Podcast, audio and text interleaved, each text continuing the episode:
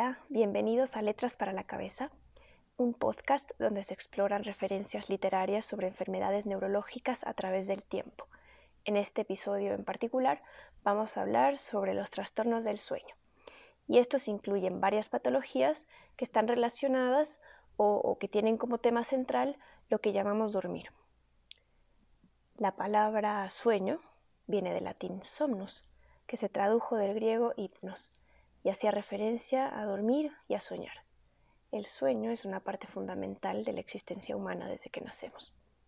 Y es un fenómeno cíclico, que se divide en cinco etapas bien delimitadas, que tienen características eléctricas, neuroquímicas y hormonales particulares. Y que además se, diferencian por estas mismas características del estado despierto. En general, estas diferencias son la base de la clasificación de los trastornos que ocurren durante el sueño. John Eccles, quien fue un neurofisiólogo y premio Nobel, y Karl Popper, un filósofo de la ciencia muy reconocido, después de estudiar y de, divagar sobre el tema del sueño, concluyeron que es una inconsciencia natural repetida de la que no sabemos realmente las razones. Hoy en día hay mucha gente que investiga este fenómeno de dormir, especialistas exclusivamente entrenados para estas patologías y científicos que la investigan. Hace poco leí un artículo que hizo mucho ruido en el que se atribuía la función principal del sueño como la forma en que el cerebro tiene de refrescarse y de aprender, y lo difícil que es recuperar una noche de falta de sueño.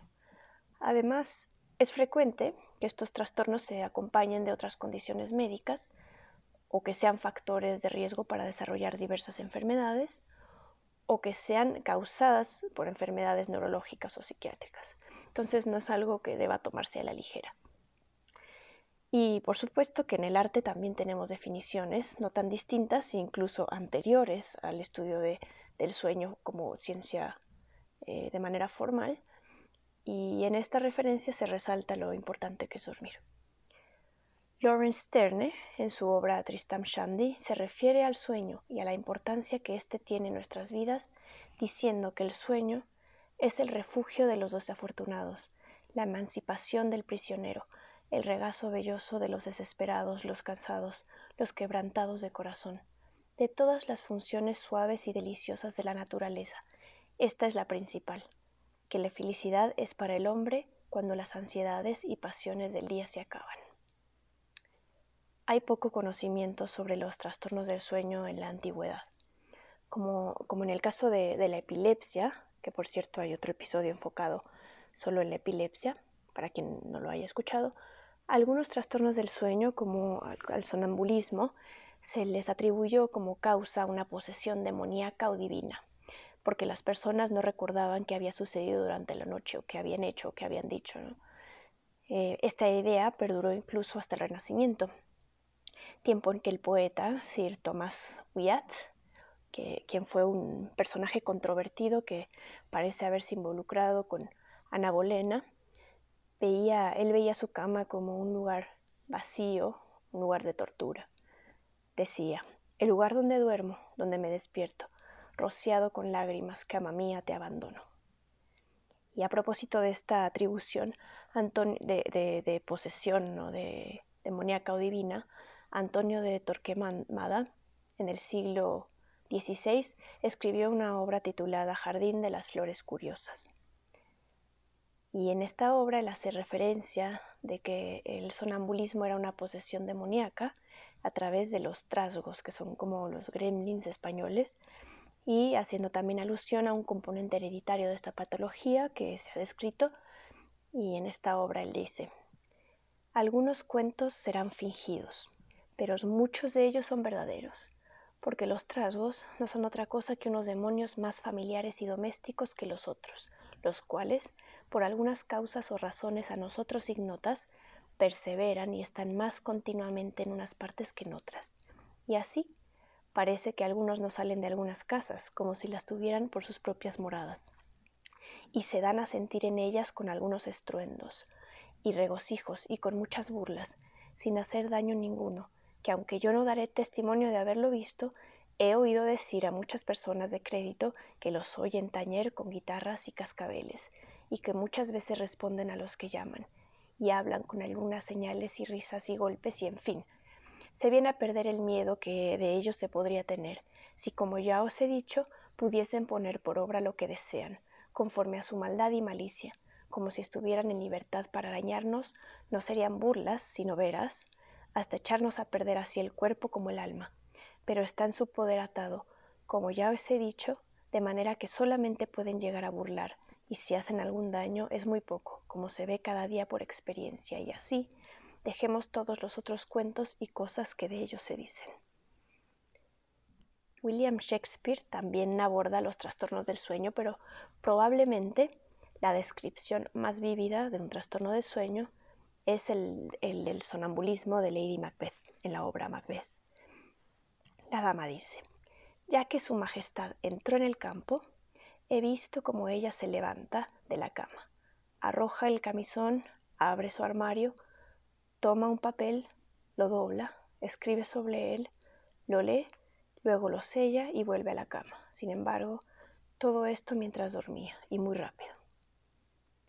Y más tarde, la ópera de Verdi de Macbeth, que está basada en esta obra de Shakespeare, y ahí no describe tan a detalle las características del sonambulismo, pero sí deja evidencia que las causas que se le atribuyen eh, y que concuerdan con la idea que se tenían los, de los trastornos del sueño en el siglo XIX se ligaban más a una enfermedad mental o la locura. Dios sabe lo que, lo que ella ha sabido, que suspiro. Susurros inmundos están en el exterior. Hechos antinaturales engendran problemas antinaturales mentes infectadas, a sus almohadas sordas descargarán sus secretos. Además, Verdi acompañaba esta escena con una música mística y no quería que Eugenia Tadolini, que era así una cantante, la, mejor cantante de ópera de Italia, cantara esta, esta escena en particular porque su voz, decía, era demasiado hermosa y angelical y que no era el contraste que él quería proyectar. El poeta irlandés Gist se aventura a explorar el sueño en este tiempo también, y, particularmente ese espacio entre estar dormido y despierto que al menos aquí en México llamamos modorro, y él, esto lo hace en su ensayo El simbolismo de la poesía. Y dice, el propósito del ritmo, siempre me ha parecido, es prolongar el momento de la contemplación el momento en que estamos tanto dormidos como despiertos, que es el único momento de la creación. Quizá ese insomnio sea el trance hipnótico que él, describe en ese ensayo, y, en general la escritura para Yeats está llena de patrones, símbolos y música, en la que somos atraídos hasta el umbral del sueño. También en el siglo XIX Charles Dickens describió un trastorno del sueño en Oliver Twist, donde este personaje sufre una parálisis del sueño y la describe así. Hay una especie de sueño que a veces nos roba, que mientras mantiene preso el cuerpo no libera la mente de un sentido de cosas sobre él y le permite divagar a su gusto. En cuanto a una abrumadora pesadez, una postración de fuerza, una incapacidad absoluta para controlar nuestros pensamientos o poder de movimiento. Se puede llamar sueño, eso es todo, y sin embargo, tenemos conciencia de todo lo que está sucediendo sobre nosotros. Y si sueño en ese momento así, palabras que son realmente habladas, o sonidos que realmente existen por el momento, acomodarse como sorprendente disposición a mis visiones, hasta que la realidad y la imaginación se vuelven tan extrañamente mezcladas que después es casi una cuestión de imposibilidad separar las dos. En la misma era victoriana de Dickens, Emily Bronte, una de las hermanas, miraba como la noche se oscurecía a su alrededor y se lamentaba diciendo El sueño no me trae descanso, las sombras de los muertos, mis ojos despiertos tal vez nunca vean, rodean mi cama. En el siglo XX es cuando empieza el desarrollo de la medicina del sueño como rama de estudio de manera formal. Y un poco antes, en el siglo, a finales del siglo XIX, el francés Guélinot identificó y nombró con precisión uno de los trastornos del sueño, la narcolepsia. Él define bien sus contextos, eh, define muy bien eh, un diagnóstico diferencial y también ofrece una lista de tratamientos. Westphal, en Berlín, también aportó a esa descripción y agregó la cataplejía, que en, muchas ocasiones acompaña a la narcolepsia. Y estas descripciones en particular permitieron el diagnóstico de narcolepsia de, un personaje muy conocido, Winston Churchill, que, eh, bueno, él, a él se describe que, que padecía esta narcolepsia y entonces tenía unas ganas irresistibles de dormir varias veces al día. Y hay una frase que, es muy conocida que él dijo a propósito de su narcolepsia que dice así, debes dormir en algún momento entre el almuerzo y la cena, quitarte la ropa y meterte en la cama. Tienes dos días en uno, bueno, al menos uno y medio. También en, este siglo XX, Franz Kafka no lograba conciliar el sueño, y de esas noches guardaba registro. Él describe que sentía que Mientras se quedaba dormido, un dolor se movía verticalmente en su cabeza sobre el puente de la nariz, como si tuviera una arruga demasiado apretada en la frente. Un año más tarde volvió a escribir sobre ello. Creo que este insomnio viene porque escribo, decía, porque no importa lo poco que escriba y lo mal que escriba, estas pequeñas conmociones todavía me vuelven sensible. Durante el día el mundo visible me ayuda, durante la noche me hace pedazos sin trabas. Y también escribió, la necesidad de dormir gira en mi cabeza, tensiones en la parte superior de mi cráneo a ambos lados. Este insomnio deterioró sin duda la salud de Kafka y algunas personas sí afirman que realmente sufría un insomnio, digamos, como razón primaria.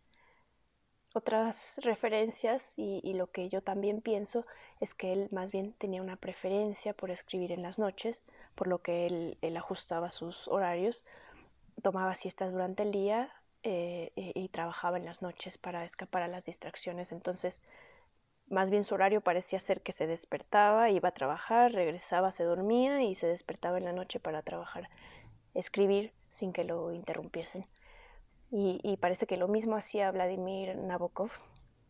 Yo personalmente, aunque no tengo nada que ver con Kafka ni con Nabokov, hago lo mismo para poder trabajar en paz entonces y, grabar este podcast también. Y esto, lo, lo, de Kafka lo justifico porque Kafka además decía, si no puedo seguir con las historias durante las noches, se rompen y desaparecen. Entonces puede ser que que no tuviera en sí un insomnio, sino que tuviera razones para desvelarse. Eh, Elizabeth Bishop, poeta también del siglo XX, tiene un poema que lleva por título Insomnio. Y ella lo describe como un mundo invertido en el que la izquierda es siempre la derecha, donde las sombras son realmente el cuerpo donde nos quedamos despiertos toda la noche, donde los cielos son superficies como el mar. Ahora es profundo y me amas. En lo personal, a mí me gustó mucho la descripción de un poeta estadounidense llamado Danao Gioia, quien describe como causas eh, frecuentes del insomnio y que es, eso lo sabemos bien, las preocupaciones. Él dice, Ahora escuchas lo que tiene que decir la casa, tuberías tintineando, agua corriendo en la oscuridad, las paredes hipotecadas moviéndose incómodas. Cuando no podemos dormir, no podemos escapar de la noche ni de nosotros mismos. La terrible claridad que trae este momento, la inútil percepción, la ininterrumpida oscuridad. Por eso es que el escritor David Lawrence resume bien y nos representa a todos cuando en un poema titulado Dormir y despertar, él dice que nada en el mundo es más hermoso que dormir, sueño oscuro, sin sueños, en el olvido profundo. Y ahora se hace tarde, espero que hayan disfrutado este episodio tanto como yo hacerlo, o al menos que les ayude a conciliar el sueño. Otras cosas y que está muy bien científicamente probado eh, es que lo que ayuda, algo que ayuda a dormir es una correcta higiene del sueño, así.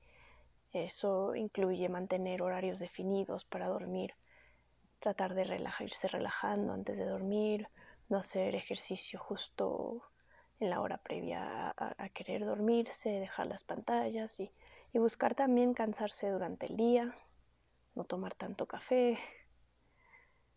Y, eso puede ayudarnos a, regularnos y ver si la razón de, nuestra falta de sueño, de nuestro problema del sueño, sea nuestros propios hábitos y claro que existen estos trastornos que pueden tratarse con especialistas enfocados en ellos. Y por cierto, finalmente, antes de dejarlos con este episodio, termina la primera temporada de Letras para la Cabeza y mi primer año haciendo un podcast.